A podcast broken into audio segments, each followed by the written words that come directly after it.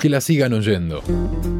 George Best, futbolista de un gran talento, nacido en Irlanda del Norte, Belfast, en un pueblo llamado Cregag, que queda al sureste de Belfast. Es un jugador de una clase incomparable, un personaje de aquellos inolvidables, no solamente por lo que hacía dentro de la cancha, sino también por lo que hacía fuera.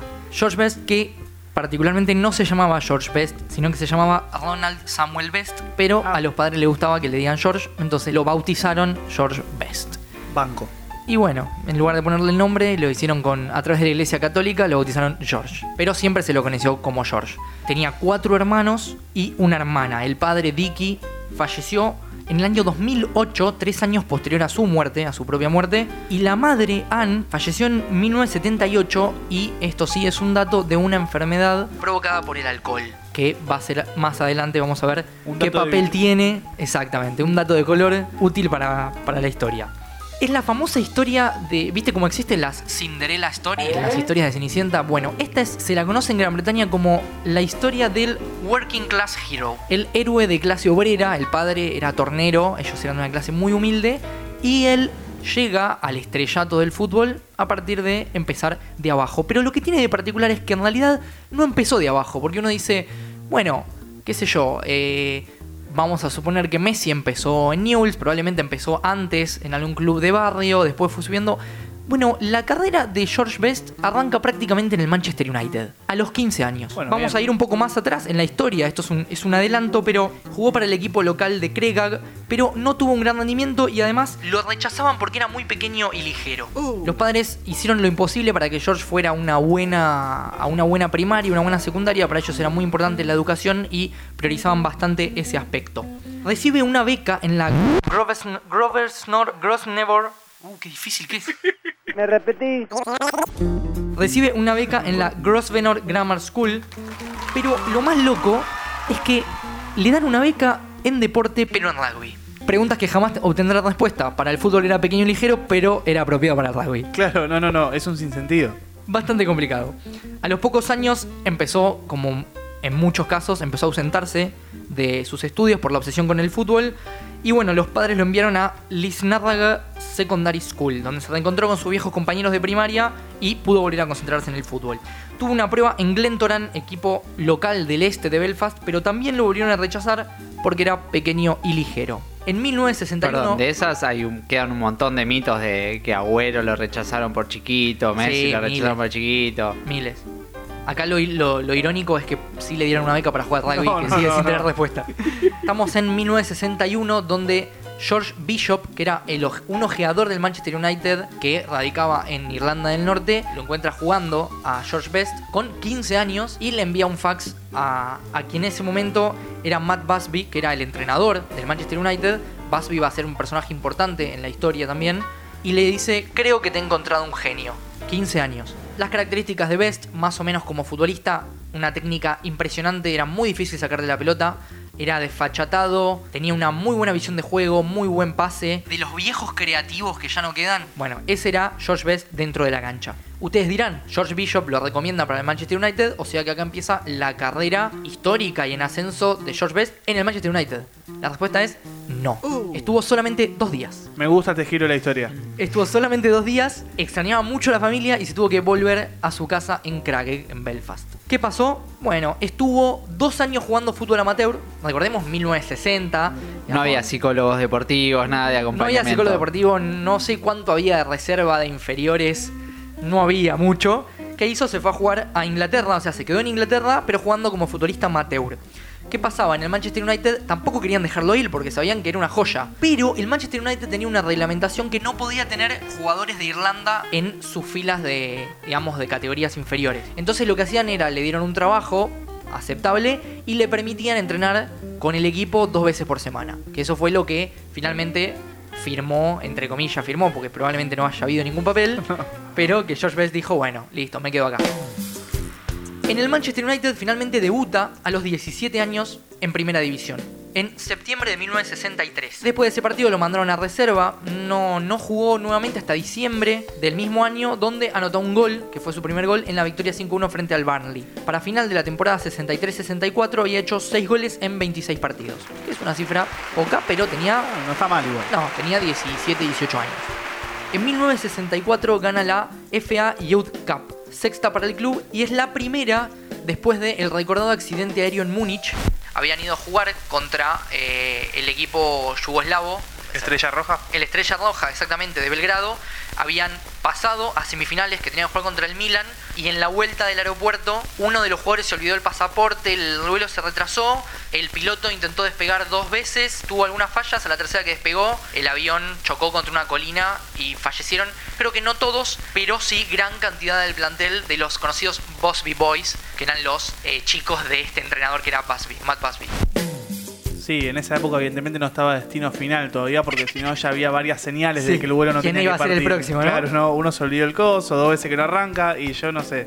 Exactamente. Y bueno, de este accidente trágico va a quedar un sobreviviente que va a ser muy importante los años siguientes, que es Bobby Charlton. Sí, totalmente. Bobby Charlton, Dennis Law y George Best van a conformar lo que se conoció en su momento como la Trinidad Unida o The United Trinity o el tridente del Manchester United, como quieran llamarlo. Sí. Eran ellos tres que jugaban los tres eh, en la parte ofensiva y eran los creadores, los que hacían los goles, eran sumamente importantes y conformaron una, un- una triada que va a ser muy importante en la historia del Manchester United. Perdón, ¿te puedo hacer una pregunta capaz? Por supuesto. Eh, Manche- después del accidente, ¿cómo se rearma Manchester United? ¿Se sabe? Tipo, agarra jugadores con juveniles, Sí, eh, jugadores que tenían en, en categorías inferiores. las canteras. Sí, lo, lo que es muy loco es que después del accidente, al partido siguiente, en Old Trafford, reparten papeles, en ese momento se dan papeles con las formaciones y estaban todos los nombres en blanco, en homenaje a- al accidente, a los, Sí. a los fallecidos del accidente, pero además ese partido, creo que Bobby Charlton lo juega con un grupo de juveniles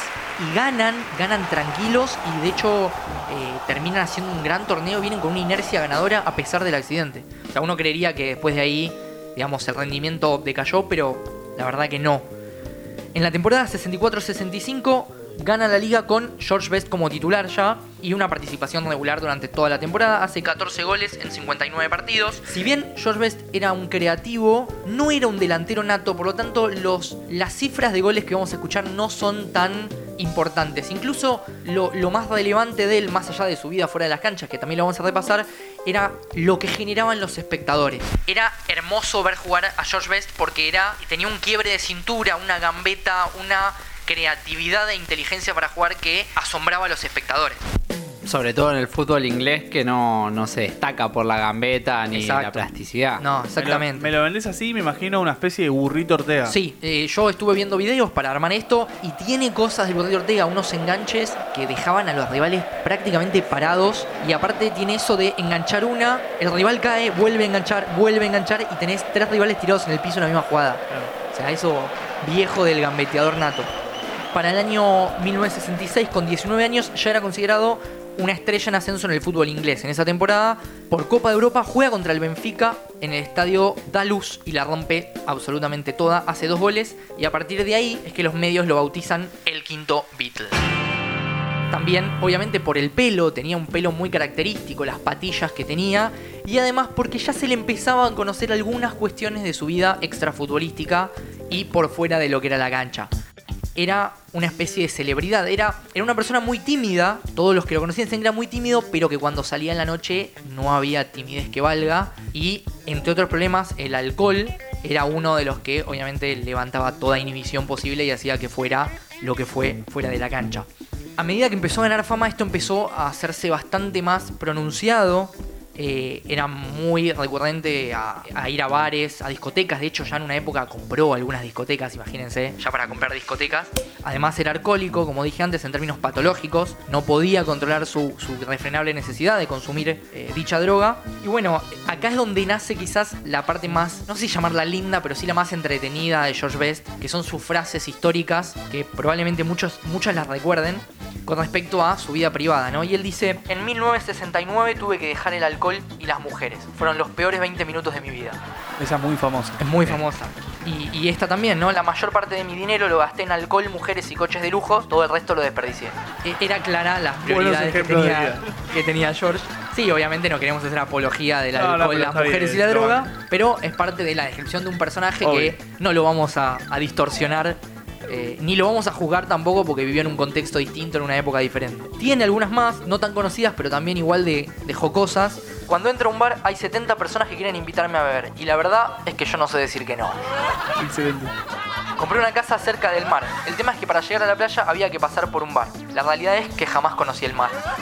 También, obviamente, como dijimos antes, tenía un problema con las mujeres. Constantemente era fotografiado por los medios con diferentes chicas. Y él disfrutaba un poco de eso y se jactaba más allá de algún palo medio irónico hacia los medios. eh, a él le gustaba un poco, pero estaba en esa combinación entre estar un poco cansado de que todo el tiempo lo acosen y de disfrutar un poco de ser ese personaje. Entre tantas cosas, una vez dijo, hay veces en los que he sido visto en siete lugares diferentes al mismo tiempo. Como haciendo referencia a que los medios inventaban y creaban rumores de él por todo el tiempo. Con respecto a las mujeres, eh, en una entrevista que dio, dijo, he leído que dicen que estuve con seis Miss Mundo. Eso es una mentira. Fueron solamente tres. Hay una historia muy, muy conocida también con Bobby Charlton, cuando ya eran compañeros, eran muy amigos, se hicieron muy amigos, donde Bobby lo invita a cenar. Y George va a la casa, ya Bobby tenía hijos, estaba casado, él ya había formado una familia y George todavía era chico, no tenían una diferencia de edad importante. Entonces George indaga a, Bobby por qué se siente la vida de casado, qué se siente tener hijos,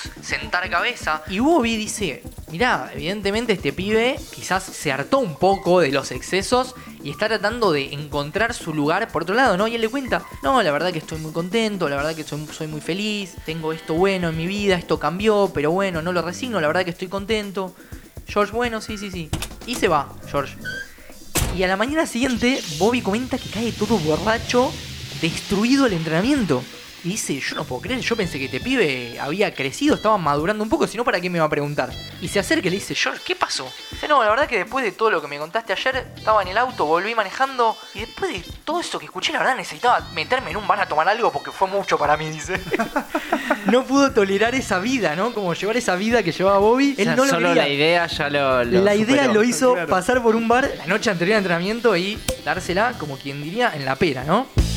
En 1973, una historia bastante particular, lo detiene la policía. Después él sale en, sale en libertad, paga una fianza de 6.000 libras, digamos que era una persona con mucha plata, porque dicen que eh, robó pasaporte, robó el pasaporte a una actriz muy conocida y objetos personales. ¿Viste? Y la verdad que no entendía mucho qué había pasado y después se esclareció la situación. ¿Qué había pasado? Él se encontró con una actriz que era Marjorie Wallace, que era una actriz muy conocida de Irlanda, de Irlanda del Norte. Entonces habían pegado buena onda, ya medio que estaban saliendo y digamos que cuando uno es George Best, no hay límite en el mundo. Todo es posible. Entonces, en una situación medio borrachos con Marjorie dicen, che, vamos a dar la vuelta al mundo. Y bueno, vamos a dar la vuelta al mundo, qué sé yo. Van, viste, agarran el auto, van, pero dicen, bueno, primero paremos por un bar, vamos a tomar algo. Bueno, toman algo. ¿Qué pasó? Se van al aeropuerto, se toman un taxi, se van al aeropuerto, van y ella dice, bueno, yo quiero empezar por Hawái, no, yo quiero empezar por Marsella, vamos a ver, por, por Marbella, perdón, para ver dónde arrancamos. Bueno, cuestión que pasó, no pudieron viajar, tenían toda la documentación en el auto que se habían dejado en el bar. No. Y ese auto lo encontró la policía y se dieron cuenta, averiguaron que era de George Best y tenía objetos personales y pasaporte de otra Claro. persona, con lo cual cayó en cana. Estas eran las historias que le pasaban a George Best, que era un personaje extravagante y bastante eh, loco. Con respecto a la quizá la cuestión más futbolística, así eh, particularidades que lo hacían, lo hacían George Best. Tenía un, en uno de sus equipos, en uno de sus tantos equipos, como veremos, tenía un compañero de central que él decía que era horripilante, que era un dinosaurio, y contaba que en los entrenamientos no le importaba a él en qué lugar de la cancha agarraba la pelota, iba y lo encaraba ese central, no le importaba. O sea, no ni que le dijeran, che, tenés que marcar, che, tenés que hacer tal cosa. No, no, él iba y lo encaraba. Una vez apostó con, con sus amigos que en un partido jugaba solamente con la pierna izquierda, no tocaba la pelota con la pierna derecha. O sea, un personaje de aquellos, obviamente el año 1960, y una particularidad quizás psicológica que puede ser un poco explicativa de este personaje, es que él admitió que jamás estuvo nervioso antes de un partido. Curioso. Sí, se lo tomaban capaz. Curioso. Volviendo un poco a su carrera, tuvo una lesión de ligamentos que lo hizo perderse la temporada 65-66. Recordemos que ligamentos cruzados en esa época, la recuperación era distinta, muchos se tenían que retirar. Bueno, él a la temporada siguiente, la 66-67, vuelve al, al Manchester United, tiene una buena temporada, hace 10 goles en 45 partidos, vuelven a ganar la liga con 4 puntos de diferencia y acá los bilardistas probablemente que se están enterando de esto van a estar muy enojados. Jugaron contra el Tottenham, la Charity Shield, Empataron. ¿Y qué pasó? Dividieron el premio. No, no, eso no se hace. Y, dato de color, más color que siempre, fue la primera emisión a color de un partido de fútbol de Gran Bretaña. Muy supercampeón en la de dividir el campeón. Sí, no, no banco, y, no pasó, banco. y pasó dos veces. No. Dos veces, sí. Esto es espíritu de gentleman, de... Sí, para mí también. de los aparte, la, valores. aparte la Charity Shield es medio amistosa. Sí. No es una Con copa esto tan- venden humo. Claro, bien, está bien. sí. En la temporada 67-68 se da la mayor hazaña de, de George Best, que obtiene la Copa de Europa, primera en la historia del Manchester United, año 67-68, la temporada 67-68. Le ganan la semifinal al Real Madrid, buscando información, encuentro que le ganan 1 a 0 en Old Trafford con un gol de George Best, que dicen que fue uno de los mejores goles de la historia. Yo lo vi y mi respuesta es: ¿de qué rayos están hablando? es un gol donde un compañero de él, que además tiene mucho más mérito que George, desborda, creo que tira un caño o pasa, mete un centro atrás, George la agarra linda de zurda y la, la Lindo pelota gol, entra. lindo gol, nada la más. agarra linda. O sea, pones ese gol y el de Zidane de volea al Leverkusen y te reís. Claro. Digamos O sea, no, que... no está en un top 10 de, No, de no. la década. Ni en un top 100. No, no, ni por asomo. Ni por asomo. Vuelven, eh, perdón, esta es la ida, ganan 1 a 0 en el Trafford con gol de George Best, van al Bernabéu, empatan 3 a 3 y clasifican. Cuando vuelve a Inglaterra le dan el premio Football Writers Association, el FWA, a el futbolista del año. Era un premio que entregaba eh, los medios, digamos, los medios de Inglaterra, Irlanda y, y todo por ahí. Siendo el más joven en recibirlo. Pero lo más loco es que estuve buscando algunos datos y no es el primer norirlandés en recibirlo. Uno creería que sí. Bueno, no. En, en el año 57-58, Danny Blanchflower ganó el mismo premio.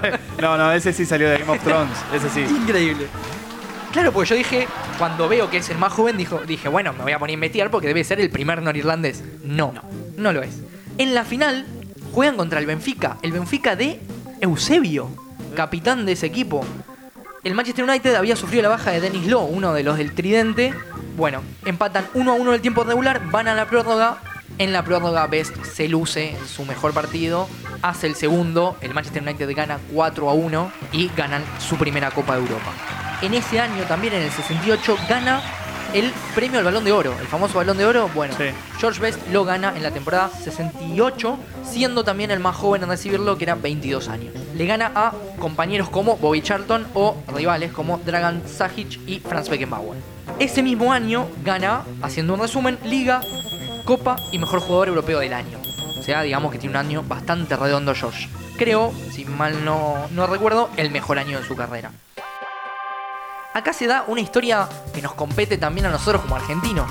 Al año siguiente juegan la Intercontinental contra el Estudiantes de La Plata de Carlos Salvador Vilardo. Uh, lo que puede salir ahí. Una historia hermosa. Juegan el primer partido en el Alberto J. Armando, en la bombonera. Gana Estudiantes 1 a 0. Best, terminado el partido, declara sobre Estudiantes. Nadie atacó más duro o más sucio que este equipo argentino. Esa fue su declaración. El orgullo de los bilardistas. Sí, Es así la cosa, es así, esto es así. Con respecto a, obviamente, las consistentes faltas y mañas. Comenta eh, Best que hay una entrada de Bilardo a Novi Styles. Novi Styles, ese partido se va expulsado. Que Bilardo le pegó tan pero tan fuerte que le sacó los lentes de contacto. No, no. no. Como si fuera poco, vio dónde volaron los lentes de contacto y haciéndose medio el distraído, los pisó y los rompió en el pasto. A todo esto estudiante ya estaba ganando 1 a 0 y ve cómo Bilardo empieza a llamar a todos para que busquen los lentes de contacto que él había tapado y había roto para hacer tiempo para que siga pasando y termine en 1 a 0. Bueno, a mí me gusta vivir así. Más Bilardo no se No, no, consigue, no, ¿no? no, nivel de bilardismo mil. Es bueno, ¿eh? Es bueno. Increíble. Bueno, después de, después de esto vuelven a Old Trafford. Estuve viendo algunos eh, archivos, documentos interesantes de, de video, sobre todo archivo histórico, sobre ese partido. Y hay cosas hermosas. En las declaraciones van los medios partidarios argentinos a Ezeiza a despedir a los jugadores que se iban a Old Trafford, a los jugadores estudiantes. Y en las declaraciones me hizo acordar mucho las cosas que pasan hoy. ¿Vieron cuando un equipo se ataja porque dice, acá la voy a pasar mal? Bueno, empezaron. Que el árbitro, que el árbitro, que el árbitro, que el árbitro. Viste, le preguntaban, pero están hablando que en Inglaterra los fans, aparte recuerden fans de Manchester United, de Hooligans, Inglaterra, o sea, la mano muy brava, están preocupados por el ambiente, por el público hostil. No, la verdad que no, no estamos nada preocupados, lo único que nos preocupa es el árbitro que pueda llegar a ser influenciado. Claro, todos, todos declarando lo mismo y me sonó muy parecido ahora. Incluso a Subeldía, el técnico de estudiantes en ese momento, le dicen, bueno, ¿qué, ¿qué opinas del partido, del público? Y vuelve con el mismo discurso, ¿no? Bueno, sí, espero que no influencien al árbitro. Y un periodista le dice, entonces, lo que más te preocupa es el árbitro. Y, y o- o- el día dijo, no, lo que más me preocupa es el avión, tengo un miedo terrible. un dato de color. Después estuve viendo algunos videos de la vuelta en, Old Trafford y hay un video hermoso, es un fragmento. George Best no tuvo un gran partido, de hecho ese Manchester United ya no estaba peleando liga, si bien había mantenido el tridente, ya el, resto que acompañaban no era lo mismo, con lo cual ya no era el mismo Manchester United multicampeón. Hay una jugada donde Best le rompe la cadera a Bilardo, Bilardo pasa de largo y le pega una patada en la rodilla, pero viste, esas ya pasado, o sea, no había pelota en juego. Le pega una patada terrible, Best le la recibe, medio como que quiere continuar, se frena, agarra la pelota y se la lleva a Bilardo con la mano y le dice, toma acá la tenés. No, espectacular. Sí, Muy- espectacular. es muy eh, Agassi con Haite y el saque, ¿no? Sí. Sí, sí, pero es hermosa, agarra y dice, toma, toma, acá tenés la pelota, le dice. ¿Sale bien o sale mal? Uno siempre hace para que las cosas salgan bien, ¿no? Espectacular el, el detalle de color de, de George. Bueno, a pesar del mal rendimiento, obviamente esa final la pierden con estudiantes en Old Trafford. Eh, faltando dos minutos, Hugo Medina medio que lo empuja a George Best. George le pone una mano y los echan a los dos. O sea que Best ni siquiera termina jugando. Es un empate uno a uno. Los dos goles de estudiante de pelota parada, como no podía ser de otra manera. Manchester United hace un gol. Muchos dicen que era ilegítimo. Pero bueno, igualmente no le alcanzaba para, para ganar la Intercontinental, con lo cual Estudiantes se queda con, con esa copa. A pesar del mal rendimiento, alcanzaron las semis de Copa Europa ese año, pero pierden contra el Milan. 2 a 1 en el global y renuncia el famoso Matt Busby. En la temporada 69-70 asume un nuevo técnico, Wilf McGuinness, terminan octavos en la liga, Best anota 23 goles. Van a ver cómo empieza a subir un poco el, el handicap, si se quiere, de, de Best.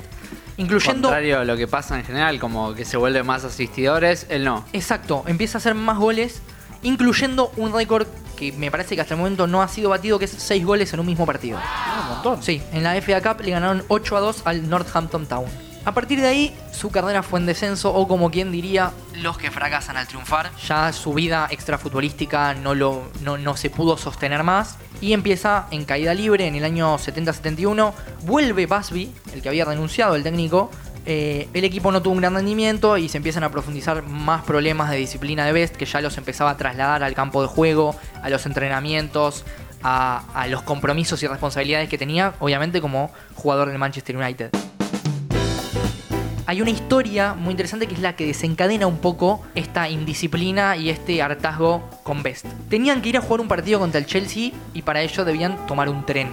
Llega tarde. George Best llega tarde y pierde el tren. Habla con los dirigentes del Manchester United y le dicen, bueno, tomate el que sigue. ¿Qué pasó? Nunca apareció en el partido George Best. Que se cuenta, George Best se encontró en el tren siguiente con una actriz muy conocida, muy conocida de Irlanda del Norte, Sinead Cusack, y se quedó con ella todo el fin de semana. Nunca apareció en el partido, de hecho hay fotos de los medios de ellos dos durante esos momentos donde George debía estar en el partido, cosa que hoy sería irrisoria, ¿no? Pero bueno, Ya en de por sí época- que el Manchester United viaje en tren es como muy impensable. Sí, muy Claro. impensable. Bueno, se encontró estas cosas de la vida y se quedó con ella. En la temporada 71-72 asume un nuevo técnico en el Manchester United. Fíjense que prácticamente toda su carrera hasta los 30 años es en el Manchester United. Quedan octavos en la liga, hace un hat-trick al West Ham, un golazo al Sheffield United que yo tuve la oportunidad de ver y es de esos goles del Diego. ¿Se acuerdan el, el gol del Diego en Boca a River que deja a todos tirados una y otra vez? Gol. Exactamente, bueno, ese tipo de goles.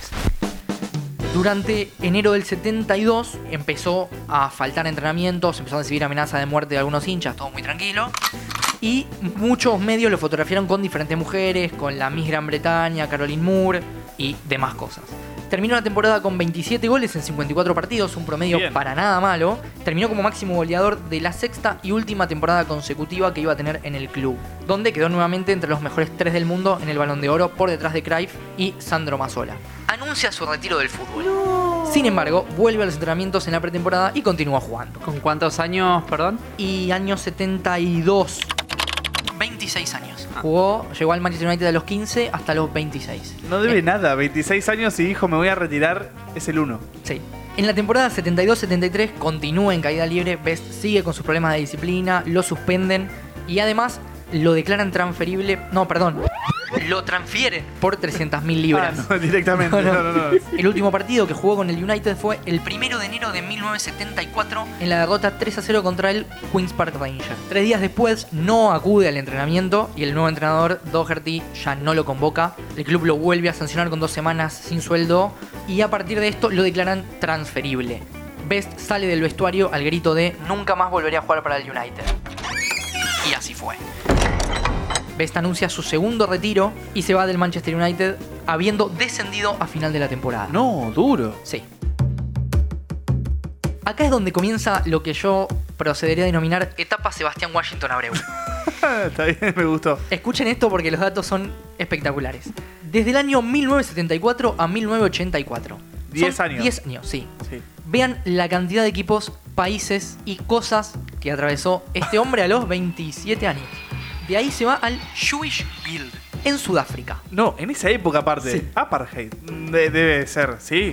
Puede ser, no estoy tan al Sí, tanto sí, de la... 70. Una Sudáfrica, Sí, que sí, imagino que en esa época era picante. delicada. Era Sí, delicada. sí, sí. Bueno, juega cinco partidos. Es muy criticado por sus continuas faltas a entrenar, aunque fue una gran atracción para el espectáculo y atrajo muchísimas personas a los estadios. De ahí se va al Southern Football League, Liga del Sur de Inglaterra.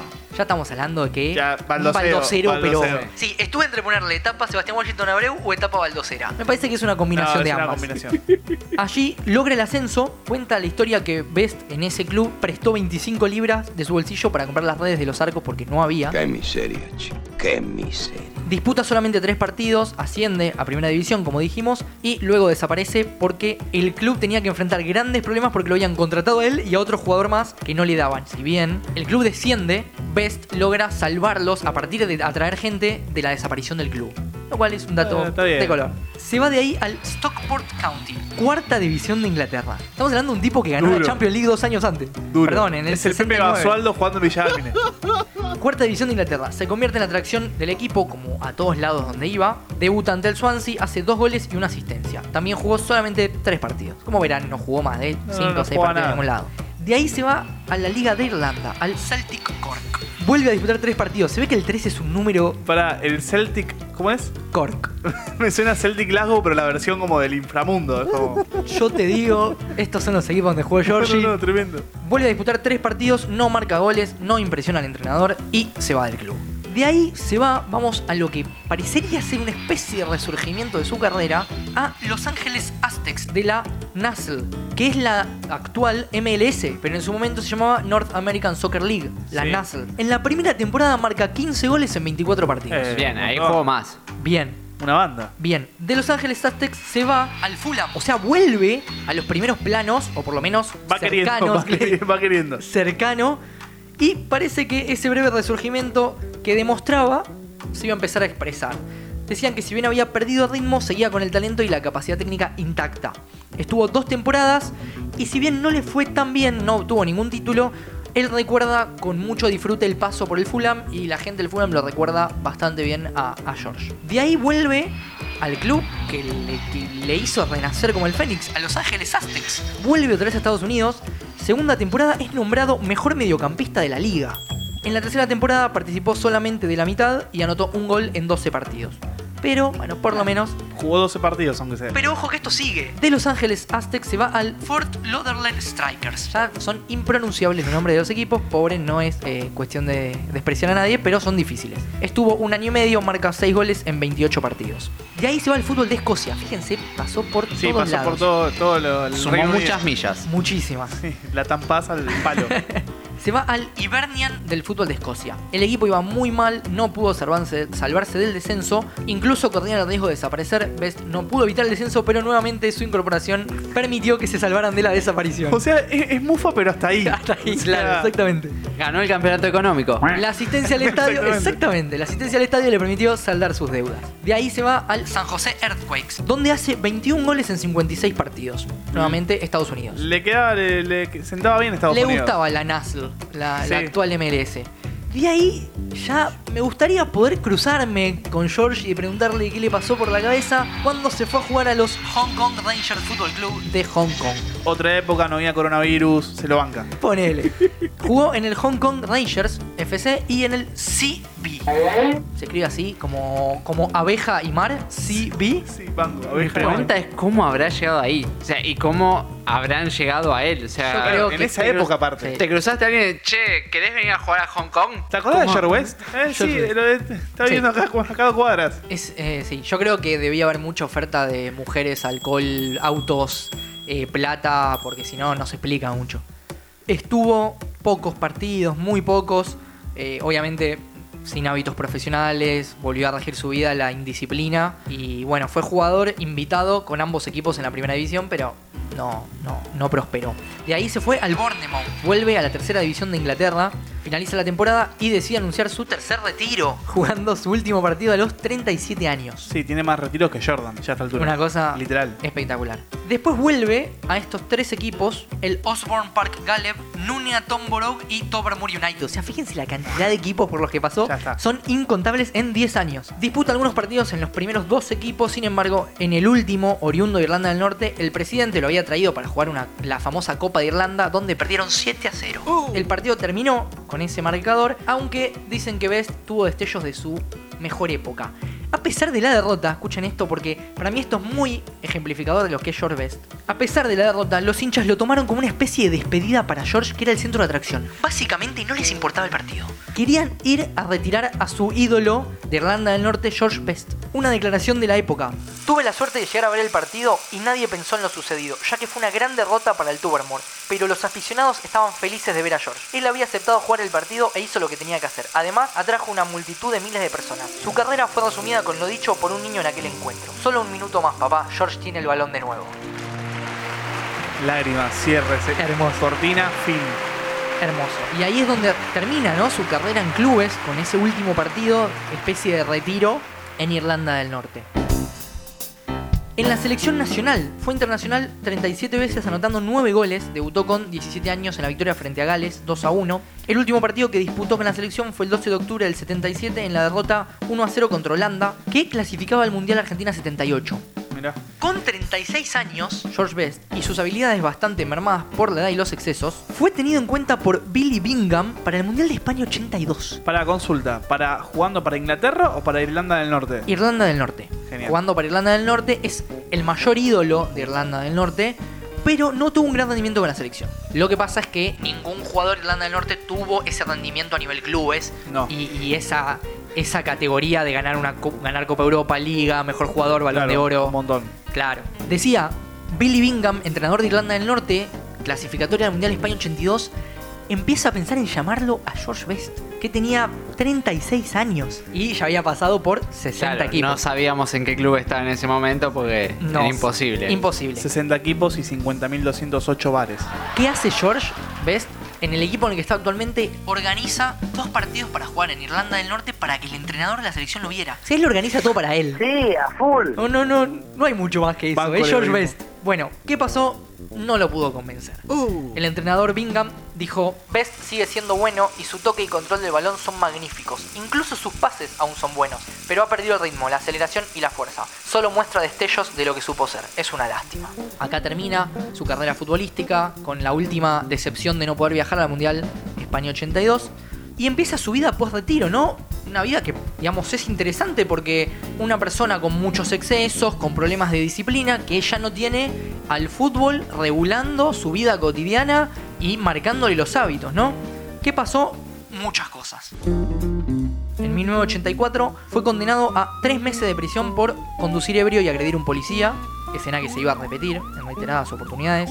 En 1990 lo llaman para participar de un chat show de la BBC. Eh, Wogan, el conductor de ese chat show, le pregunta algo y él, en estado de ebriedad absoluto, le dice: Terry, lo que pasa es que me gusta coger.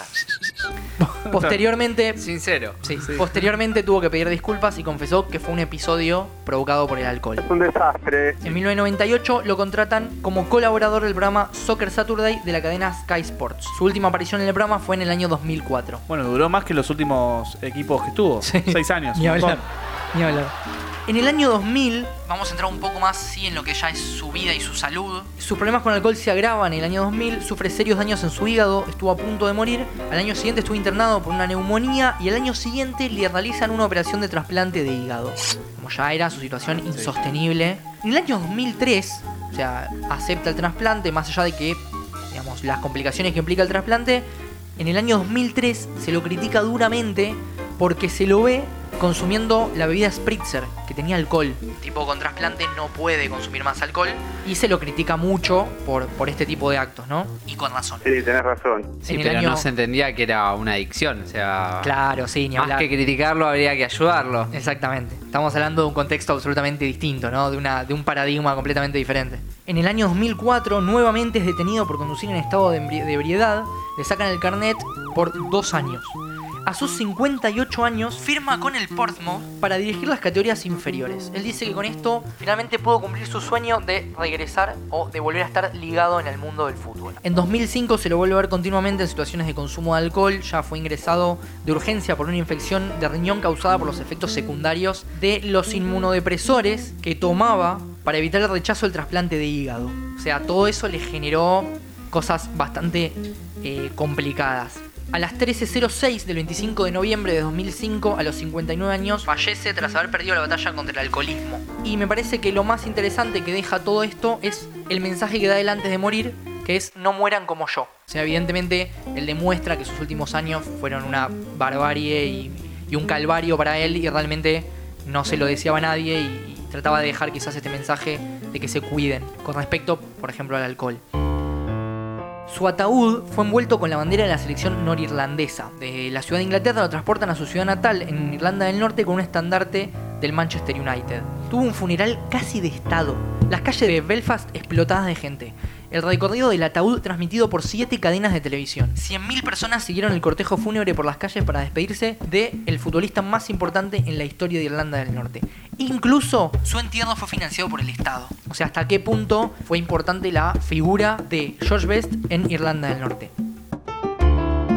Dato curioso, 10 años después salen a la luz los informes de la autopsia del jugador en la que se revela que el alcohol fue el detonante, pero irónicamente no fue la causa de su fallecimiento. Dice que sufrió una infección en el pecho que se prolongó durante 11 semanas, que no era tan severa, pero esa infección le ganó la guerra al cuerpo de Best. ¿Por qué? Porque Best se automedicaba aumentando la cantidad de pastillas, lo que generaba una sobredosis de inmunodepresores que básicamente hizo que su sistema inmune se apagara. O sea, Tremendo. Básicamente esa infección es la que termina derivando en la muerte y todo a consecuencia de una sobredosis que él tuvo de estas pastillas que tomaba para el trasplante de hígado, que eran inmunodepresores, pero que tomó de más, le terminaron apagando el sistema inmune y le terminaron ganando la, la batalla a su cuerpo. Esto obviamente provocó que los órganos vitales prácticamente estén abrumados, no tengan defensas y falleció de una insuficiencia renal, termina falleciendo de eso homenajes que se le hacen a George Best, este personaje tan categórico. Tras su muerte en 2005 se hizo un minuto de silencio en todos los estadios de la Premier League. Aunque, interesante, los hinchas lo reemplazaron por aplausos. O sea, habían dicho que iba a hacer un minuto de silencio y en prácticamente todos los estadios se decidió aplaudir en lugar de hacer silencio.